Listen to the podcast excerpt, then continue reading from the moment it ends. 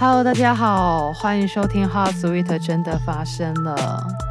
嗯，我这两天真的是经历了一个，呃，不是一个一连串，因为我刚换了一个电脑，所以呢，呃，我本来以为应该一切都就绪了，然后没想到回来之后，就是发现，哎，其实大大小小的问题还是很多。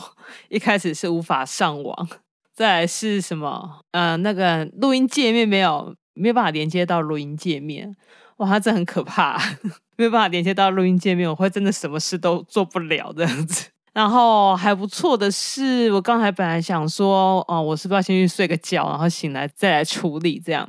但突然灵机一动，就想说，哎，上官网看看一下好了。对，就找到了方法，然后重新安装，然后再做了一些相关的设定之后，现在也可以录音啦，就觉得蛮开心的。虽然有点累，可是就就蛮开心的，就自己可以解决一个问题这样子。既然档案好了，然后其实我也本来就有想好我要讲什么了，那我想说就还是录一下好了。所以，嗯，我不知道我等一下会不会就马上剪剪，然后就是立刻发发片嘛，不是发片啊。立立刻上架，这样新集数立刻上架，这样应该是可以。对，这一集我要讲医疗相关的主题。那我在想要讲什么的时候呢？我是觉得可以把我这两三天在医院发生的一些看到病人的事情，对，然后我觉得有两个事情让我想蛮多的。第一个故事呢，是个蛮高龄，八九十岁吧，快要九十岁了。阿嬷被诊断出来，也发现了两个癌症，这样。但蛮出乎意料的事情是，不管是阿嬷或者是他的家人，然后他的儿子吧，都觉得要处理，就是要积极处理，这样就觉得应该要做手术啊。手术之前都要做一些相关的评估，评估看看，比如说呃一些呼吸啊、心脏啊、肺脏啊相关的功能，是不是呃适合来做这个手术。那就发现这个阿嬷的心脏功能很不好，她这个心脏功能就是一个，如果麻醉药一打下去，可能会有生命危险这样子的状况。那当然就没有人敢动刀啊，我就会觉得说，那就是个不适合手术的状况。那两科的医师呢，看到他这个心脏的结果。那就跟他讲说啊，这样就不合适做手术啊，吼。那我就在电访嘛，我就打电话过去，然后他的儿子就跟我讲说，他们就是很希望能够手术啊。如果说医院没办法帮他手术的的话，哎，他用了一种说法，他就说，那我们可能就要另请高明的这样子。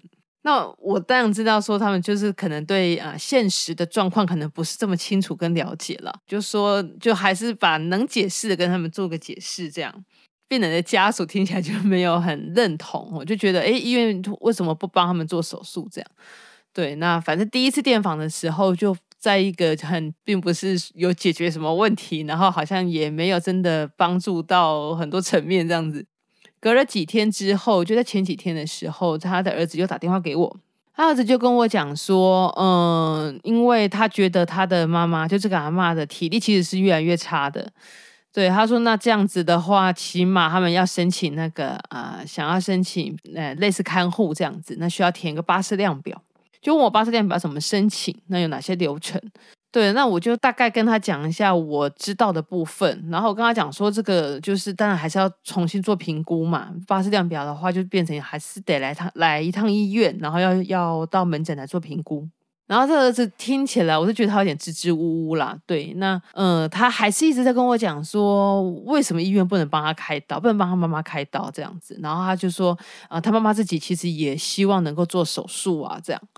对，但是他们其实也稍微能够理解说，是一个心脏功能不好的状态，做手术是有相当的风险的。那变成的状况就是，他们觉得搁在那边这个癌症的问题不处理，他们觉得很奇怪。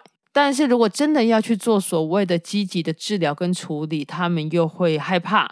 对，然后那个儿子又有点不太开心，他用的想法就是，如果你不帮忙，我就要去找别人了，这样子。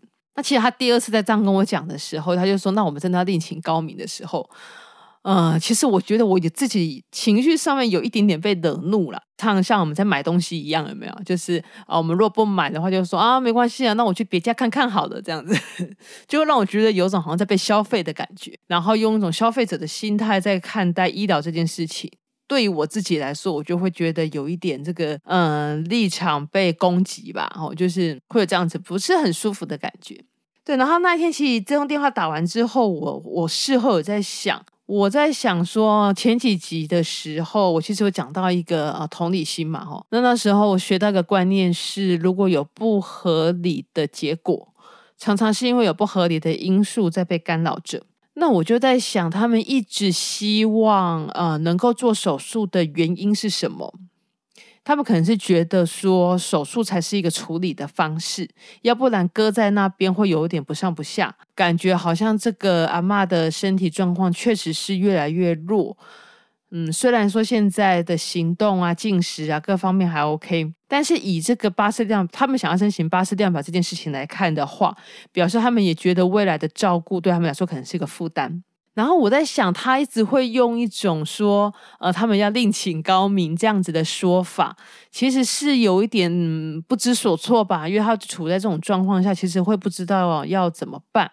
那我就在想说，还有什么是可以帮到他们的？要不要每次都这样子讲完电话，然后两边都不是很高兴，我觉得这样好像也不是很好。然后我就想到了缓和疗护，就是安宁疗护。其实我可以透露一点这样子的讯息，这样子的资讯让他们知道，然后看看他们是不是要做这样子的选择。那隔天我就打了电话过去。就跟他讲说，哎，其实，呃，还有另外一种方式哦，叫做缓和疗护。那我就大概讲一下缓和疗护在做什么。那最主要是可以做一些症状控制的部分，也并不是说一定要呃疾病或者是人生走到了末期才要接受所谓的缓和疗护。那那个儿子第一次听到缓和疗护，听到我在讲的时候，他就会有点不太高兴，他觉得缓和疗护是一个蛮消极的做法。那我是跟他讲说，因为现在对他母亲来说，手术就是一个很大的风险嘛。那呃，长远来看，当然申请巴氏量表是一个方法，就是可能未来可以找到人家来照顾。但是现阶段，比如说有些症状可以处理，那我觉得这个儿子好像有一点被我说动了。因为他就问我说：“那挂号要挂哪一科？是原来这一科吗？”这样，就他有开始在做一些询问的动作。那我想，如果就是刚开始讲到这样子缓和疗护的讯息，那我就抛点讯息给他，然后我就大概跟他讲说：“那可以挂哪一科？哦，那嗯，我说你们可以再想看看。那我觉得这也是个方法，这样。”故事还没结束啦，就是我不知道他们最后的选择是怎么样。那我可能下礼拜吧，下礼拜我应该还是会再继续追踪一下，呃，他们后续的选择。对，因为其实有的时候我们抛出一个新的资讯，让对方知道的时候，如果说这个领域对对方来说是一个还不确定或是很不清楚的领域的的话，那会需要一点时间去吸收，然后可能在这段过程中也可以让他们再想一下。这样，好，这是第一个故事。呃，第二个故事，另外一个就是在做化疗的病人，他常常就是一直有那个类似关节红肿这样子的症状。那第一次有这个关节红肿症状的时候呢，那他原来的医生就担心说会不会是免疫系统方面的疾病，就帮他们挂了那个免疫风湿科。但免疫风湿科那边看起来又觉得好像有一点就是不明原因呐、啊。那比较能够推论的大概是一个就是在做化学治疗的时候。那我们人的免疫力会比较差一点，免疫力差的地方的话，就是人体当中一些比较弱的地方，可能就比较容易感染，然后是比较容易有一些发炎的症状。这样，那也给他一些相关的药物，那症状也控制下来了。那前几天他他打电话来给我的时候呢，是说他的另外一只脚。本来可能是左脚吧，我有点忘记是左脚还是右脚。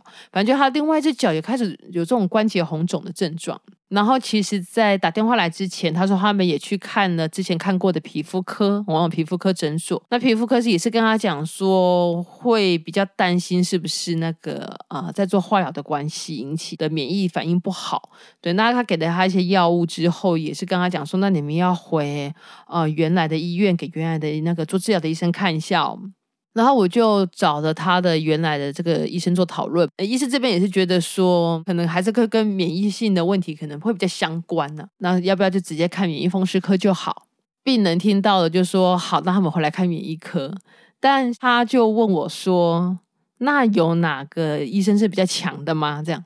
呃，就像我之前有讲过一个那个骨科的事情嘛，就是骨科其实很大，那会造成一些骨头的原因很多，所以我们所谓的名医啊，就是他可能是看哪一方面很厉害，或者很强，或者病人很多，但并不是所有的骨头的问题都要找同一个医生哈，他都就表示说他一定就可以最会看，或者是怎么样这样。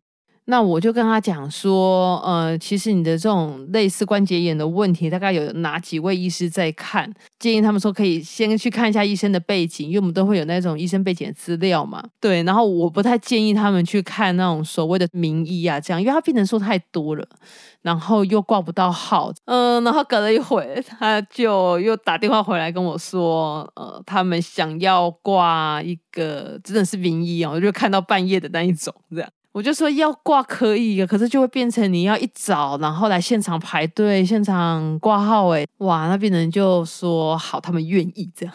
那其实我觉得也没有关系啦，因为有的时候就是我觉得我的工作比较要提供的，其实是一种啊，我觉得相对对他或者相对对你会比较好一点的建议这样子。但是我觉的更重要的事情是，我必须去支持你的选择，也是最近看了这几个病人之后的，算是自也算是自己的一个心得吧。就是我提我可以提供一个相对对你比较好的建议，但是我必须要去支持你的选择，这样。讲这两个故事跟大家分享。那一个是，如果是一个比如说高龄，然后不适合在做积极治疗的一个状态的话，还有什么选择可以做？这样对。那另外一个呢，就是是不是要找名医这一点，可能就是大家可以有再多一点的思考的面向。那不知道你在就诊，或是大家应该都有看病的经验嘛？你会怎么样去选择就诊的环境，或者就诊的医院，或就诊的医师呢？我记得，因为我以前是念那种护校，然后我那时候护校的校长，我就记得我们那时候新生训练的时候，他就跟我们说，他说一个家庭里面啊，就是如果说呃有一个人去当护士的的话，那就会有五代家人受益。呃，五代就是上面两代、下面两代，还有自己中间这一代这样子。对，然后嗯、以前刚听的时候只觉得蛮蛮梦幻的，觉得哇，这个行业好像蛮蛮伟大的这样。